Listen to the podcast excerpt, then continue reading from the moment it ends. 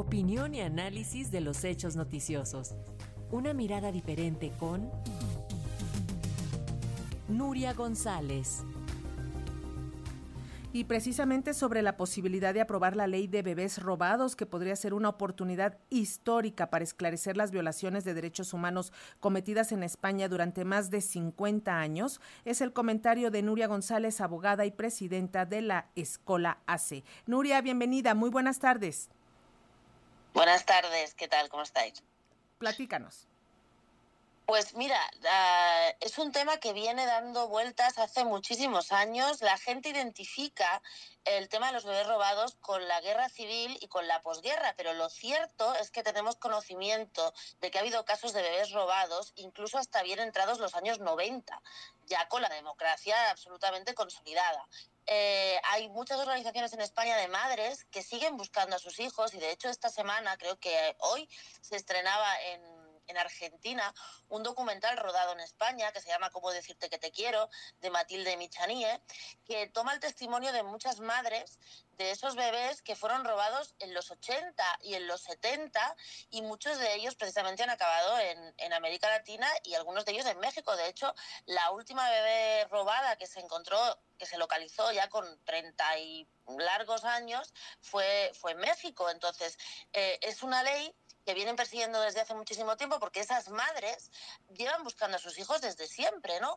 Eh, lo que pasa que en el 97 el fiscal general del Estado eh, dio orden a todos los fiscales para que no investigaran esos casos y se dio carpetazo y no se pudo volver a buscar más, porque claro, las madres no tienen los medios ni para hacer requerimientos de abrir tumbas, ni para, ni para buscar en los registros, ni nada. Se reconoció en algunos casos que había habido falsedades documentales, ¿no? Porque a los niños robados, pues a las mamás les decían que estaban muertos y esos niños a través de redes, principalmente orquestadas por algunos sectores de la iglesia, por algunas eh, algunas eh, entidades religiosas, principalmente de, mujeres, ¿no? de, monjas y de religiosas, pues eran distribuidos por toda España y por parte del extranjero. Pero las mamás han seguido buscándolos porque muchas veces se han podido abrir tumbas, las tumbas están vacías, no se han encontrado nada y hay una relevancia. ¿Y qué prueba más eh, evidente de que es una historia real y de que esos niños fueron robados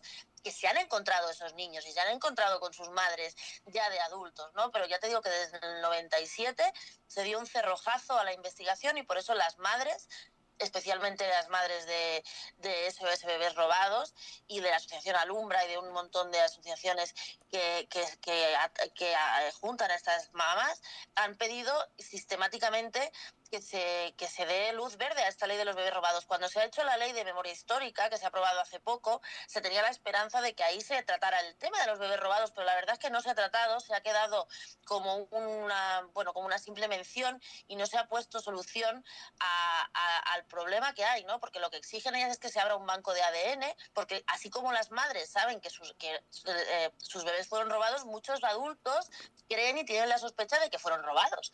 Entonces, lo que exigen al gobierno es que se abra un banco de ADN público donde tanto las madres como aquellos que sospechan que fueron bebés robados puedan dar su ADN para que así es la única manera de encontrarse.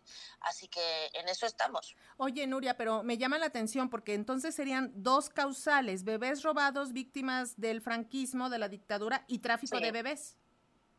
Totalmente, porque fue la misma gente, o sea, era la misma red, la misma red que tenían montada que le robaban los, los, bebés a las presas republicanas que estaban en las cárceles, es la misma que siguió funcionando, ya te digo, durante bien entrados pues, los años 90, o sea, tenemos casos incluso del 97 y tenemos casos incluso del, dos, del 2013 con inmigrantes que quizá no, no, no dominaban bien el castellano y demás, que han denunciado que en, hospitales se les han robado sus bebés. Y sí, como bien dices, hay dos tipos de robo, el que se, el que se encuadra en el franquismo y en la posguerra. Todos conocemos esos casos de las madres republicanas paridas en las cárceles que se les quitaban sus bebés para dárselos a familias del régimen. Pero te digo que esa misma infraestructura, sobre todo con órdenes religiosas detrás, y algunos médicos, eh, ha seguido funcionando durante más de 50 años, ¿no? Y nunca se ha podido investigar porque las mamás no han tenido los, los, los recursos. Entonces, es además de ser un doble, doble tipo de bebés robados, es un doble víctima, ¿no? Porque la víctima es el bebé robado, pero lo que nosotras teníamos mucho interés en que también se reconociera a las madres como víctimas primigenias de este asunto, porque evidentemente la primera víctima del delito de desaparición forzada de estos niños es la mamá a la que se les retiraron los niños. Terrible la historia, Nuria. Te agradecemos muchísimo por acercarnos. Buenas tardes.